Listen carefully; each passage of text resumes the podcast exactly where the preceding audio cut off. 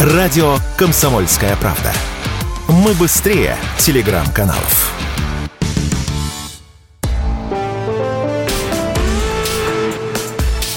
По сути дела, Николай Стариков. И у микрофона Владимир Варсобин. Николай, здравствуйте. Далековато теперь вы забрались, да? По-моему, в Перми. Да, здравствуйте, Владимир. Здравствуйте, дорогие друзья. Да, я нахожусь сегодня в городе Пермь. И сразу хочу сказать, что здесь минус 28 градусов. Но нас, русских, морозом не напугаешь, правильно? Поэтому мы готовы к общению, готовы к обсуждению последних новостей. Но сегодня вы в студии, а я буду отбивать те информационные мячики, которые вы подаете. Ну, ловите первый мячик. Э, президентский выбор, мне даже нравится, как он сформулирован, какой, какая форма этого мяча. Президентские выборы 2024 года в России. И вопрос, внимание, почему их необходимо проводить? Я никогда, я никогда не думал, что доживу э, до такого времени, когда появится этот вопрос, э, почему необходимо проводить президентские выборы в России. И я соглашусь, теперь очень много вопросов на эту тему. Это не только связано с э, военной операцией, но и с тем, что, собственно, а зачем. Ну, да, давайте начнем с формы меча. Здесь проще вам, наверное, объяснить будет. Форма меча, она обычно близится к круглой. К сфере. Есть надо, надо разночтение, но да. в основном она круглая. Да? Квадратных мечей, слава богу, пока не изобрели. Вот точно так же в сфере власти есть такой важный мяч, который политики передают друг другу. Он называется легитимность власти. И эта легитимность власти должна соблюдаться при любом государственном строе. Она должна соблюдаться в любой ситуации.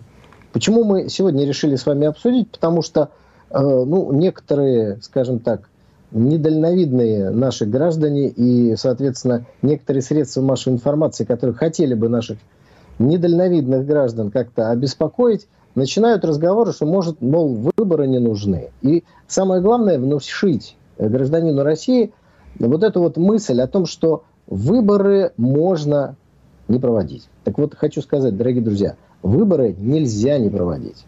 Легитимность власти ни в коем случае никогда не должна ставиться под сомнение – никогда не должна прерываться, и поэтому процедура – это и есть легитимность. В монархии там помазание, вот помазали тебя, и ты законный монарх, а до этого еще кто-то может какие-то сомнения, права на престол предъявлять, и э, всякого бывало. Вот а в демократической республике должна быть процедура выборов главы республики, Российской Федерации в том числе. Здесь э, я жду, когда вы подадите второй мяч – Потому что здесь, мне кажется, такой тонкий и умный наблюдатель вроде вас, Владимир, должен сказать, а почему же тогда выборы не производятся на Украине? Ведь там вроде тоже демократическая, по крайней мере, так говорят, форма власти. Ну, хорошо, считайте. Вы, в принципе, сейчас занялись... С, ну, вы, мяч на вашей стороне, вы им сейчас играетесь. Вы сами себе за вопросы задаете, сами себе подаете. Я буду наблюдать, пожалуйста. Ну, у нас такой получается информационный сквош. Знаете, когда а, партнер а, а, отстает, тогда приходится играть со стенкой в мячик. Мячик отлетает, и вроде получается та же самая игра.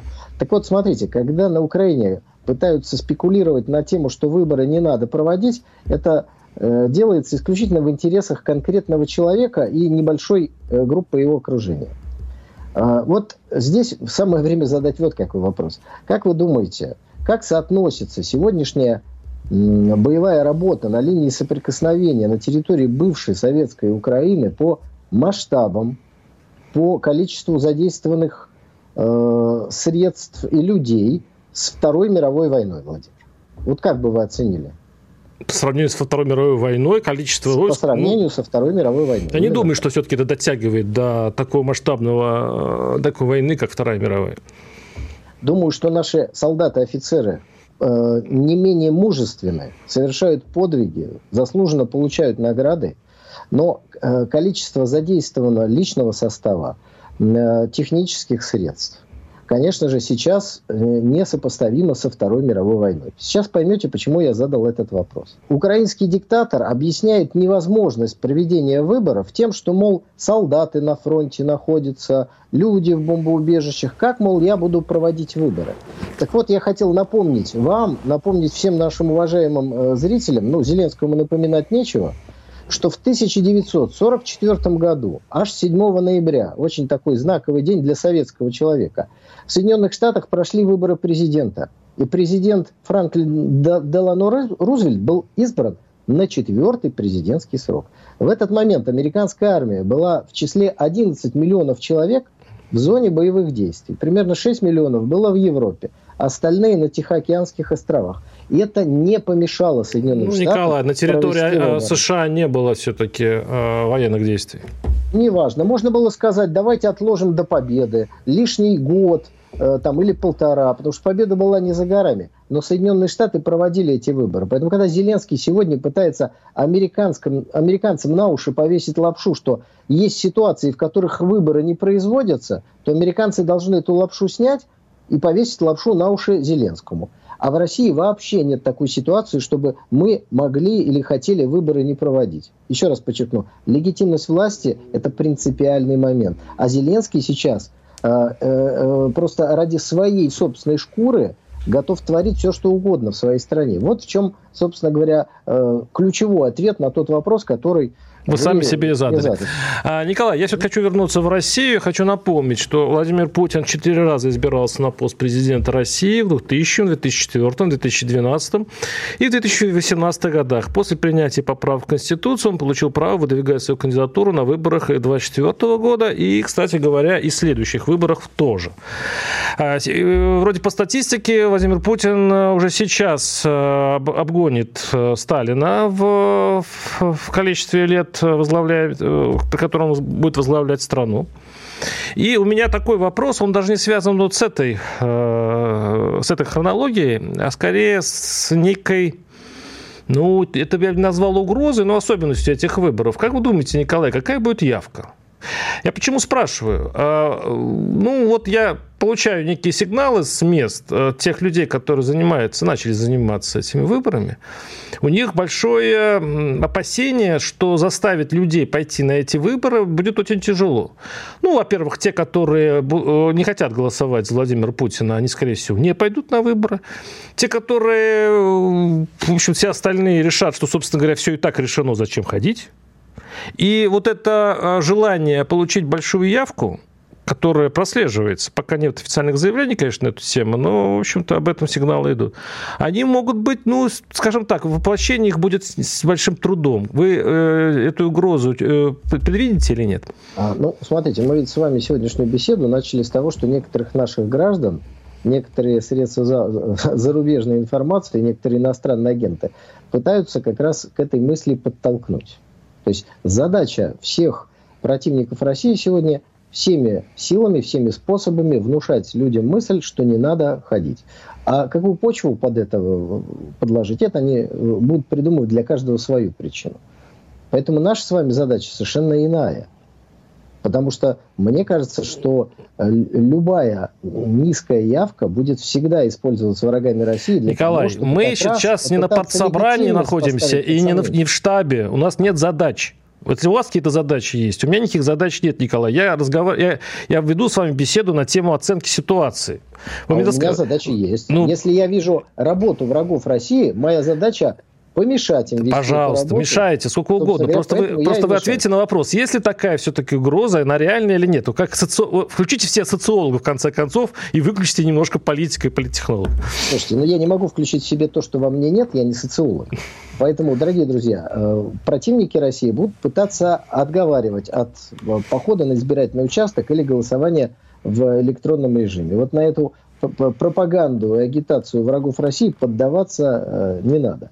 Потому что любые результаты противник будет трактовать э, в пользу своих действий, а их действия будут всегда направлены на попытку поставить под сомнение честность выборов, поставить под сомнение результат, поставить под сомнение, э, так сказать, э, ну, в, в общем, все, что можно поставить под сомнение. Поэтому чем больше явка, тем больше людей пришло и проголосовало, тем меньше у противника шансов говорить, что это решение не всего народа России и так далее и тому подобное. Поэтому здесь их игра совершенно понятна заранее.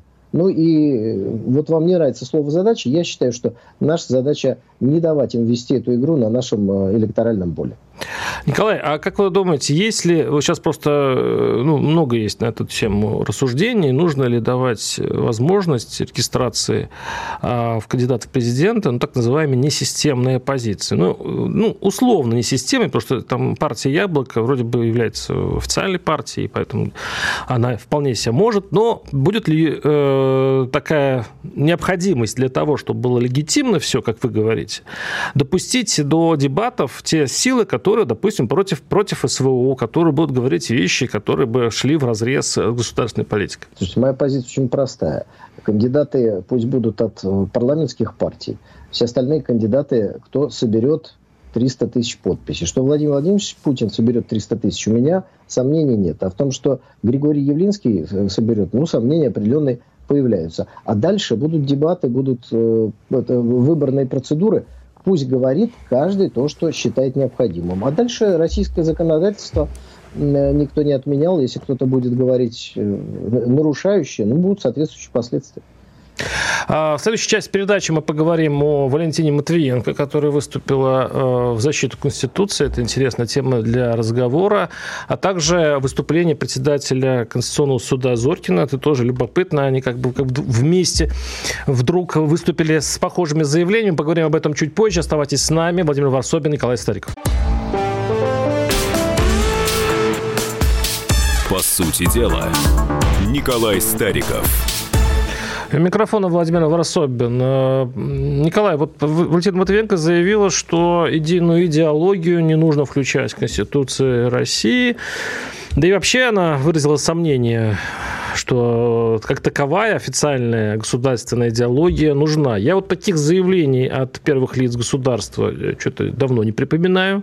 Вот, э, в принципе, Зоркин тоже так осторожно призвал, э, в общем-то, соблюдать свободы и не уходить в пике фундаментализма. Так я, в общем, своими словами пересказал. В принципе, мы тоже об этом поговорим. Все-таки начнем с Матвиенко. А, почему а, Матвиенко вот заявил вдруг о Конституции и почему а, идеология, о которой сейчас многие говорят, что она на самом деле нужно разрабатывать, не нужна? Это, является ли это дискуссией? в высших сферах нашей власти, которая идет и прорывается вот такими заявлениями? Я думаю, что да, мы имеем дело как раз с дискуссией, которая идет внутри власти, которая выплескивается на странице печати в виде открытых заявлений. С одной стороны, мы помним заявление главы Следственного комитета Бастрыкина, который сказал о необходимости появления государственной идеологии и соответствующих внесения поправок в Конституцию. С другой стороны, вот э, там почти сразу ответил пресс-секретарь президента Песков, следом Матвиенко, ну и, наверное, конституционный судья, глава Конституционного суда э, Зоркин ответил в том же самом ключе. Но он все-таки не политик, он все-таки судья, поэтому я бы его высказывание немножко за скобки вынес. А так, действительно, мы видим разницу в суждениях. Э, хочу сказать, что сегодня здесь в Перми мы тоже дискутировали на эту тему. И мне кажется, у нас родился вариант, который может всех устроить. Готов его сейчас Владимир озвучить. Пожалуйста. Значит, э, давайте просто э, все позиции коротко выскажем. Э, позицию, которую мы многократно с вами обсуждали.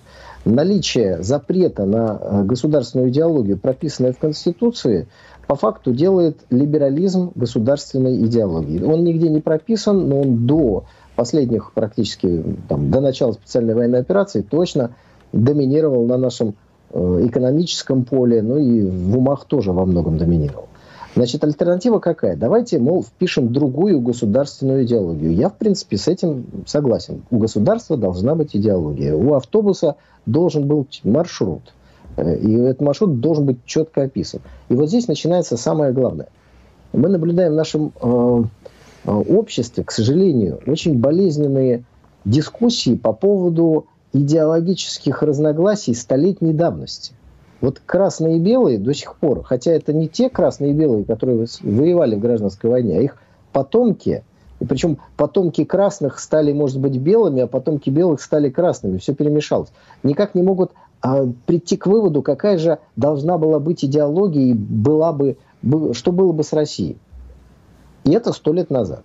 То есть есть вопрос сложности формулировки этой самой идеологии. Вот так, чтобы после этого не начались какие-то серьезные потрясения, чтобы не начались какие-то ну, дискуссии совершенно иной плоскости. И поэтому у нас родился сегодня вариант. А давайте мы мягко, с уважением, э, э, не, не потрясая фундамент, то есть с уважением относясь к нынешней Конституции, давайте мы просто главу про запрет на государственную идеологию или пункт этот просто удалим из Конституции.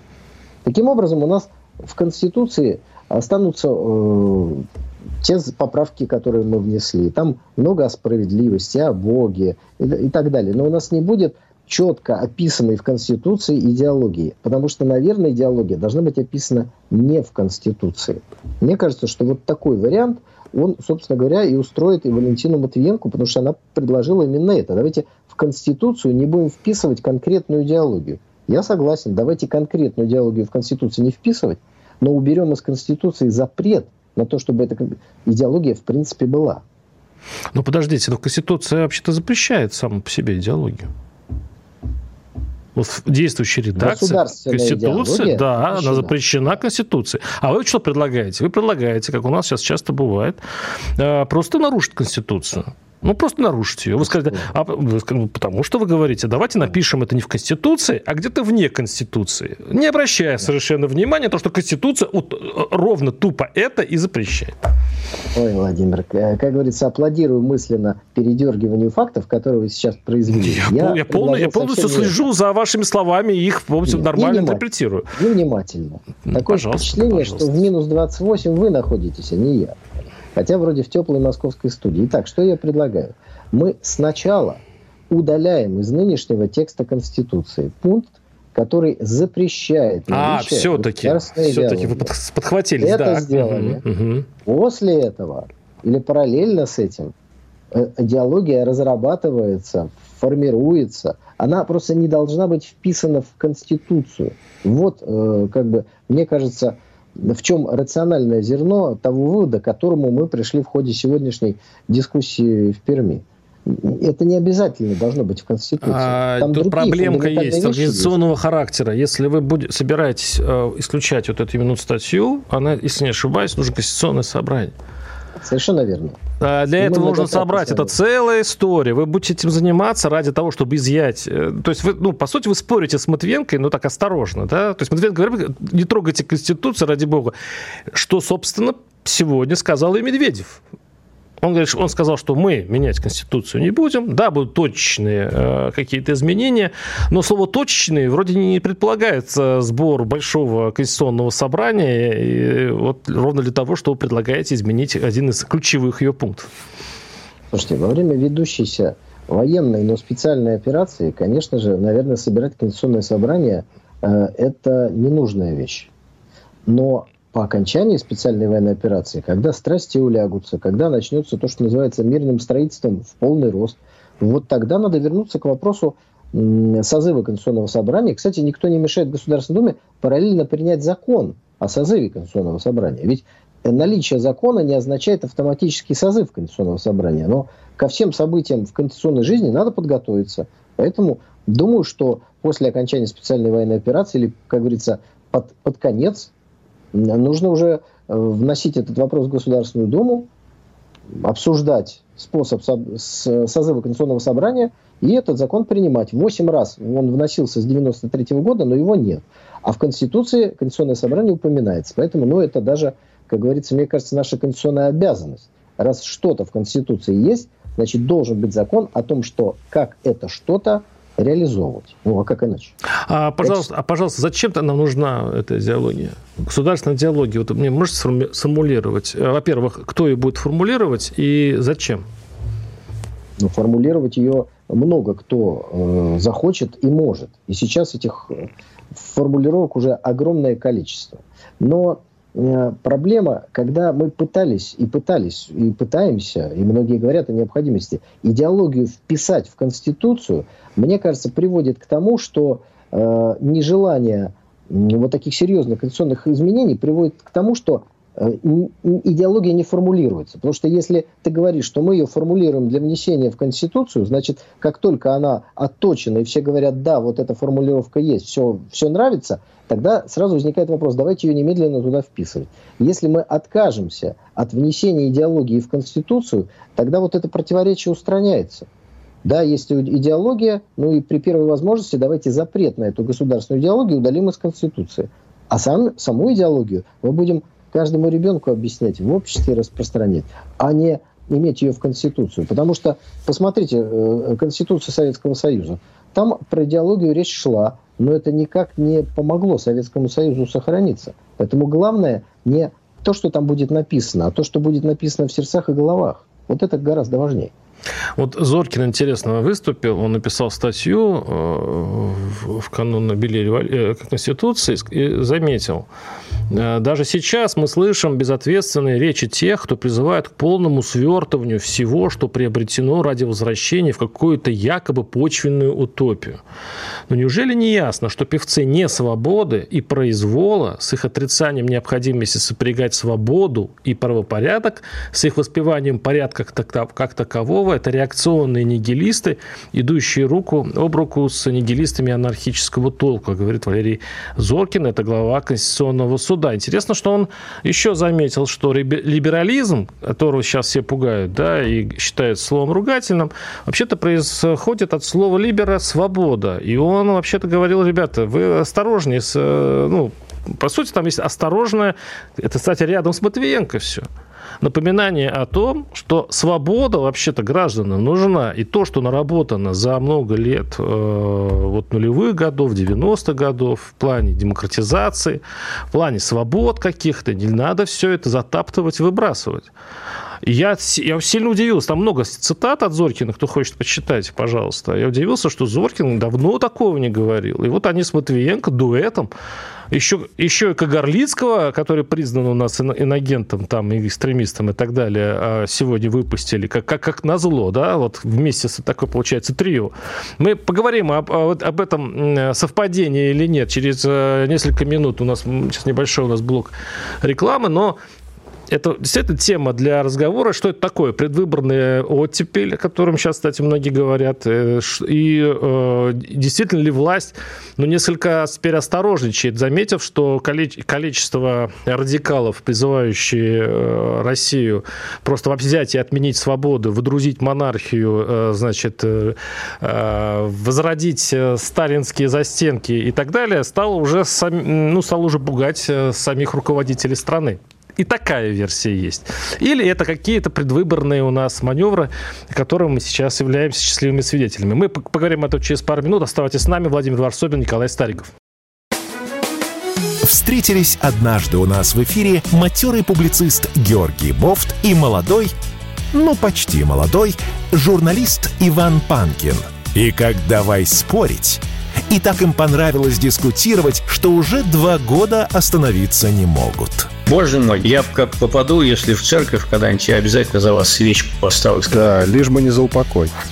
Поэтому это все такие пугалки в духе вот наибольших таких мракобесов по части антизападничества. И не стоит вам вливаться в их ряды, вы вполне трезво мыслящий пока еще человек. Короче, друзья, если Бофт вас банит, а это практически... Да, идите к Панкину. Каждый четверг в 8 часов вечера по московскому времени слушайте программу «Бофт знает». И Панкин, кстати, тоже знает многое. Вокруг меня столько розовых оптимистов, что меня от них иногда даже тошнит.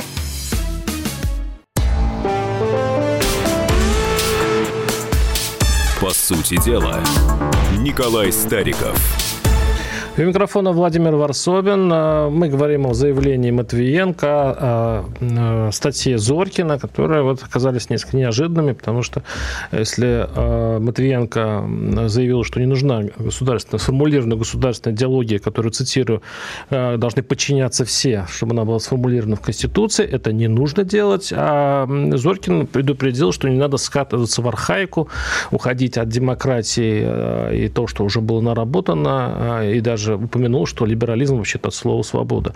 Ну и, естественно, значит, экстремиста и инагента и, в общем, другие там у него звания Кагарлицкого выпустили ровно тоже сегодня. Николай, как, что это значит, почему это совпадение или вот это все или нет? Ну, как вы замешали все в одну такую густую кашу. Но что касается высказывания уважаемая Валентина Ивановна, мы уже с вами поговорили. Да. В принципе, даже у нас и дискуссии-то не получилось, по большому счету. Теперь, что касается Валерия Зорькина. Я хочу сказать, что отношусь к нему с большим уважением, потому что в сложный период, когда у нас в стране чуть не началась гражданская война, я имею в виду действия Ельцина, 93 э, год, глава Конституционного суда вел себя ровно так, как должен вести себя глава Конституционного суда. Он исходил исключительно из Конституции, и те высказывания, оценки, которые он давал в этот сложный период, делают ему честь. То есть человек не поддался на давление тогдашнего главы государства и действовал исключительно исходя из буквы закона, как и должен действовать глава Конституционного суда. Поэтому в этом смысле он молодец. А теперь следующее, Владимир. Тут уже, как говорится, ваш огород. Вам бы при Николае Ежове следователем НКВД работать. Потому что вы в одном предложении в эфире соединяете, это цитата, вас цитирую, предложение э, восстановить монархию и, кавычка открываю, сталинские застенки, кавычку закрываю. Вы откуда все, все это черпаете, я даже не знаю. Раньше бы я э, подумал, что вы какую-нибудь газету читаете, у метро покупаете э, с, с, с какими-то версиями, там, близко к инопланетянам. Откуда вы это взяли? Николай, вы далеко, вы в Перми. Вы наверняка, вам просто некогда открывать форумы и на, даже комментарии к нашему эфиру. Вы почитайте. Вы, э, вот у меня сейчас наш любимый э, читатель, который обычно нас слушает из Краснодарского края, э, он давно, эти ребята давно буйны вот, эти, вот этими идеями. Они считают, что, по большому счету, счастье нашей страны а мешают только мягкость и, и мягкотелость даже наших властей. Массовые расстрелы, массовые посадки спасут Россию. Николай, я вам говорю что-то экзотическое. Вы это вы нигде говорите, не слышите? Значит, вы говорите экзотическое. Вы говорите, когда, знаете, в автобусе один другому э, наступил на ногу и говорит, что того, кто наступил, надо, значит, как-то карать. Давайте разберем. Все, все значительно проще никто в нашей стране, за исключением неизвестных интернетных э, деятелей, которые никому не известны, и являются ли они людьми, а не компьютерными программами, мы с вами не знаем. Мы не знаем, российские они или зарубежные. Нет ни одной политической силы, которая призывает залить Россию кровью, к массовым репрессиям призывает. Таких сил в России нет, не существует. Они существуют только в больном воображении. Вот и все. Если кто-то говорит, что от мягкотелости властей что-то, э, он имеет в виду, что закон соблюдается не так активно, как хотелось. Вот пример вам приведу, об этом многие говорят, в том числе из э, ближайших к власти кругах, в том числе силовики. Применение смертной казни в России необходимо. И те, кто, в том числе и я, говорят, что надо применять, вот вы трактуете таким образом. Никаких призывов к внесудебным расправам, каким-то там застенкам, к, э, этого ничего не существует. Никогда не было внесудебных расправ. Даже при Сталине они были судебными, Николай. Слушайте, вы сейчас начнете уходить далеко, угу. не дам вам соскочить с темы, не дам. Э, в итоге статья Зоркина правильная, человек принципиальный и говорит то, что должен говорить глава Конституционного суда. Нельзя нарушать закон. Абсолютно прав. Я с ним полностью согласен. Скажу больше, Владимир Владимирович. Большего певца свободы и справедливости, чем я, вы не найдете. Вам не удастся замазать э, меня, моих коллег, единомышленников какой-то черной краской. Мы строго за выполнение закона. Поэтому мы считаем, что в России должна применяться смертная казнь. И порядок должен быть такой. Отказ от этого моратория, так как Конституционный суд нам расскажет, надо от него отказаться. Если изменение в Конституцию, значит изменение в Конституцию. Далее, все применяется смертная казнь в соответствии с теми статьями, которые уже есть в нашем уголовном кодексе. Вот и все. Поэтому не надо тут страшилки э, запускать для наших уважаемых радиослушателей. Николай, вы меня э, сейчас немножко задорили по поводу вашей фразы, по поводу, что вы певец свободы. Скажите, пожалуйста, сейчас немножко сменю тему. Она была в первой части передачи. Мы говорили о президентских выборах.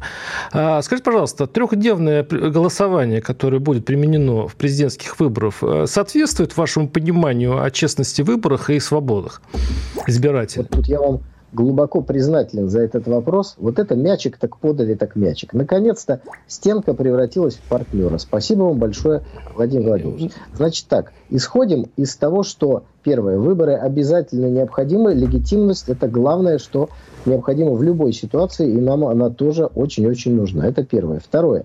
Теперь переносимся в реальную ситуацию. В четырех областях Российской Федерации идут боевые действия. Поэтому скопление людей являются мишенью для вражеских ракет, артиллерийских обстрелов. Людей надо, а, рассредоточить, то есть, чтобы они голосовали большее количество времени, три дня, а не один. При этом желательно, чтобы они еще голосовали, не выходя из дома, что тоже позволяет спасти жизни людей. Поэтому на четырех территориях Российской Федерации это прямо насущная необходимость. Согласны? Согласны. Идем дальше. Российская Федерация великая, единая и неделимая. Это значит, что на всей территории выборы должны проходить одинаково.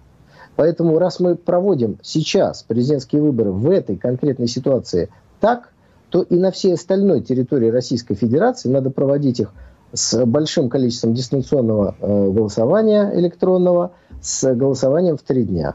Но как только эта чрезвычайная ситуация закончится, выборы должны проводиться в один день с минимальным использованием электронного голосования. Каждый, каждый избиратель не просто может, а обязан взять себя в руки, дойти до избирательного участка в течение одних суток и проголосовать. Ничего с уважаемым избирателем не будет. Для тех же наших граждан, что находятся в сложном положении в состоянии здоровья, к ним и только к ним придет участковая избирательная комиссия. Вот моя позиция. Мне кажется, она ясная, понятная, логичная и законченная. Да, Николай, прекрасно. А, вот что значит, вы опаленный а, реальными выборами а, политик, который прошел через эти горнилы и знает, о чем, почему три дня, кстати, очень мало похоже на нормальное голосование, и вот как раз там есть проблемы для, как это называется, для того, чтобы власть была как же это у нас слово, которое все время э, мне все вылетает? Ну, Э, народно избранной, чтобы она была признана народно избранной, чтобы не было никаких провокаций и подозрений, что это не так. Так вот, э, в принципе, можно было ради того, чтобы все-таки выборы провести хоть раз, но максимально честно, и провести их все-таки даже, не с, э, даже если пусть это будет три дня в, в новых территориях, но при этом, чтобы государство оно прошло однообразно, и тогда явка будет, я думаю, настоящей, и проценты будут более четкие, выверенные, и нашим недругам будет меньше поводов нас ругать. Но это уж моя позиция. Идем дальше. Николай, ну, вам респект. А, Вы выразили свою позицию вполне себе четко и ясно. Да, Владимир, я не ответил на вторую часть вашего вопроса про Бориса Кагарлицкого. Да, пожалуйста.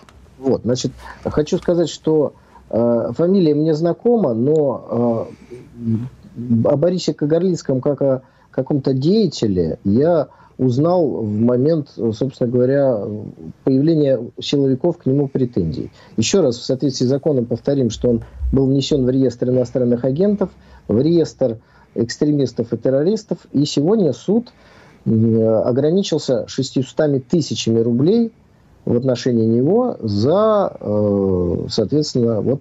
А вы знаете за что? Были. А вы знаете а там, за что, Николай? То оправдание терроризма или призывы к терроризму. Да, да, да, да, да. Обвинение, значит, пять лет с половиной э, обвинение требовало. В итоге 600 тысяч штрафа. А все вертелось вокруг заголовка. Видео называлось «Взрывное поздравление кота Мостика, нервные люди, события, удар». Здесь ничего, здесь просто... То есть, понимаете, а, прокуратура требовала пять с половиной лет за кота Мостика.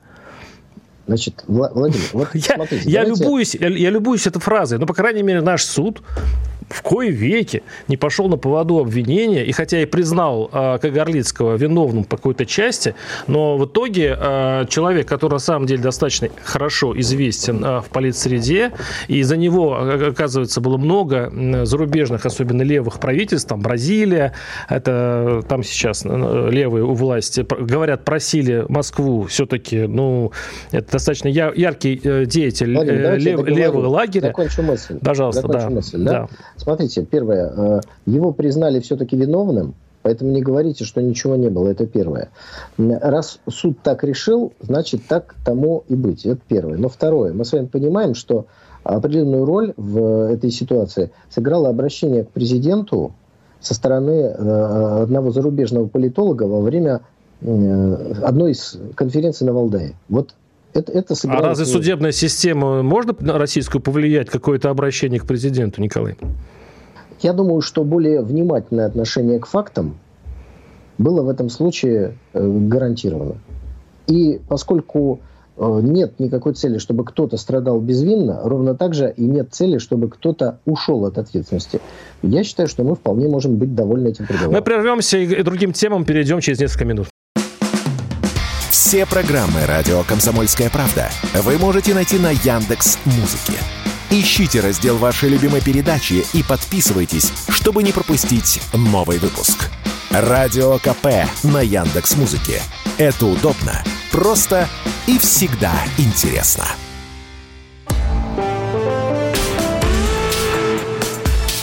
По сути дела, Николай Стариков – у микрофона Владимир Варсобин. Николай, теперь это ваши любимые темы пошли. А, поговорим о визите Зеленского в Америку.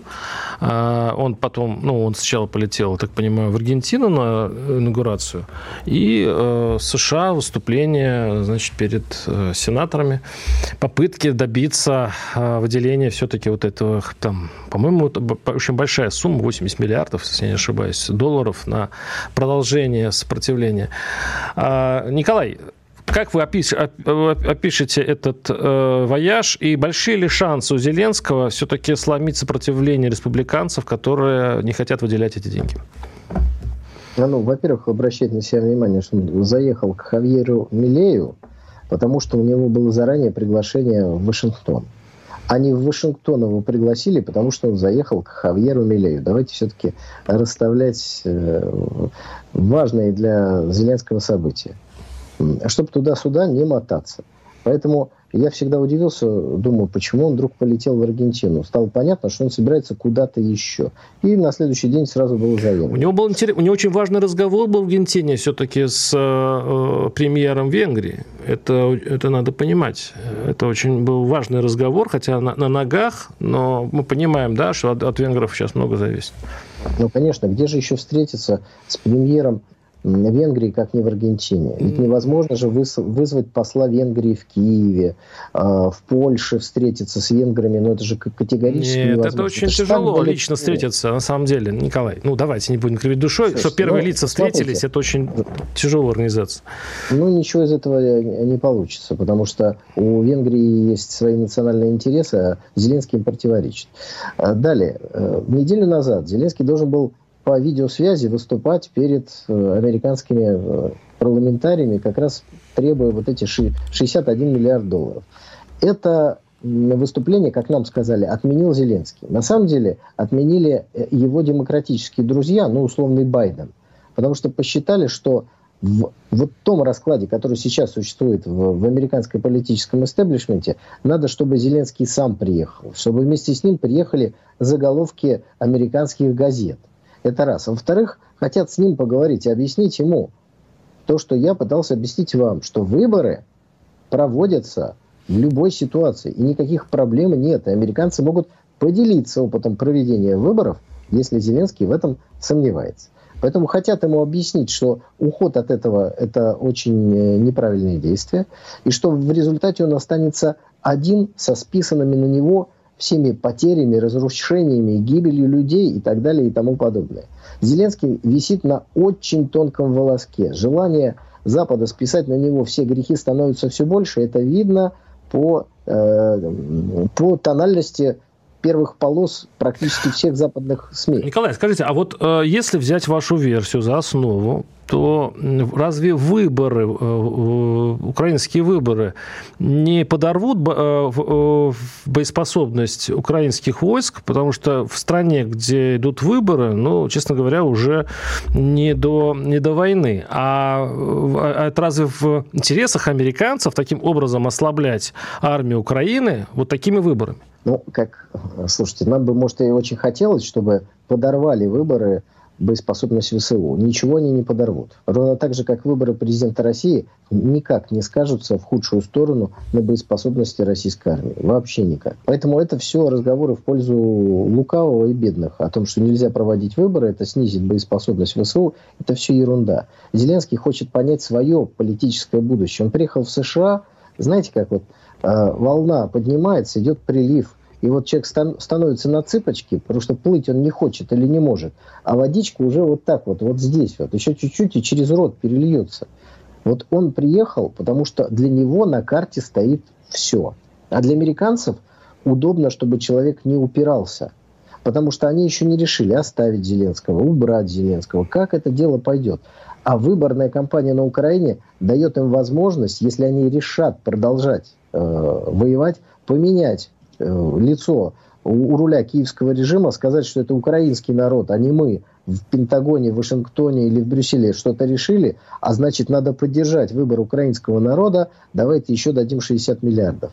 Вот, собственно говоря, о чем идет речь. Зеленского лично сейчас, сегодня, вот вечером, когда мы с вами говорим, э, загонят в одну из палат американского парламента, где он будет выступать перед конгрессменами и демократическими, и республиканскими.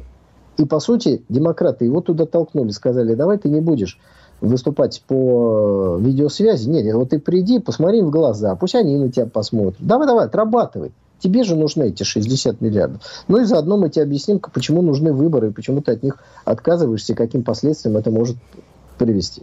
Ну, я, ну, вы просто вы так сосредоточились на выборах, хотя, если я не ошибаюсь, Рада уже все фракции подписали отказ от выборов. И, ну, не знаю, в какой в этом... Они как подписали, так подпишутся. Так и отпишутся, другое. да. Возможно, возможно. Да. Нет, ну, вы любите версии, вот она, пожалуйста, кстати, вполне себе. Я думаю, что такие вопросы точно будут ему заданы, но как повлияет ли... Э, то есть, если он скажет, да, я готов пойти на выборы, то есть, ему после этого э, дадут эти 60 миллиардов. Я вот так такую последовательность событий не очень понимаю, потому что республиканцы сейчас шантажируют демократов по разным вопросам, от миграционного и так далее, для того, чтобы все-таки позволить э, финансировать Израиль, там же в этой пакете находится там Израиль Украина, там, по-моему, 100, если не ошибаюсь, 10 миллиардов общий пакет. Вот. Ну, может быть, Николай, может Владимир, быть. конечно, не дадут ему 60 миллиардов. Просто потому, что если дать ему 60 миллиардов, то удочка, на которой он висит – рыбка-то сорвется, может начать какую-то свою игру, ну, в рамках, понятно, так сказать, э, той, э, того водоема, в который сегодня превратили Украину. Пока он летел в Аргентину и дальше в Соединенные Штаты Америки, МВФ выделил Украине, дал в кредит Украине, правильно сказать, 800 миллионов долларов. Ну, это, кажется, так, мелочи, но все равно как-то его подбодрить. Вот видишь, ты полетел, тебе 800 упало – приди, туда еще что-то упадет, что-то еще.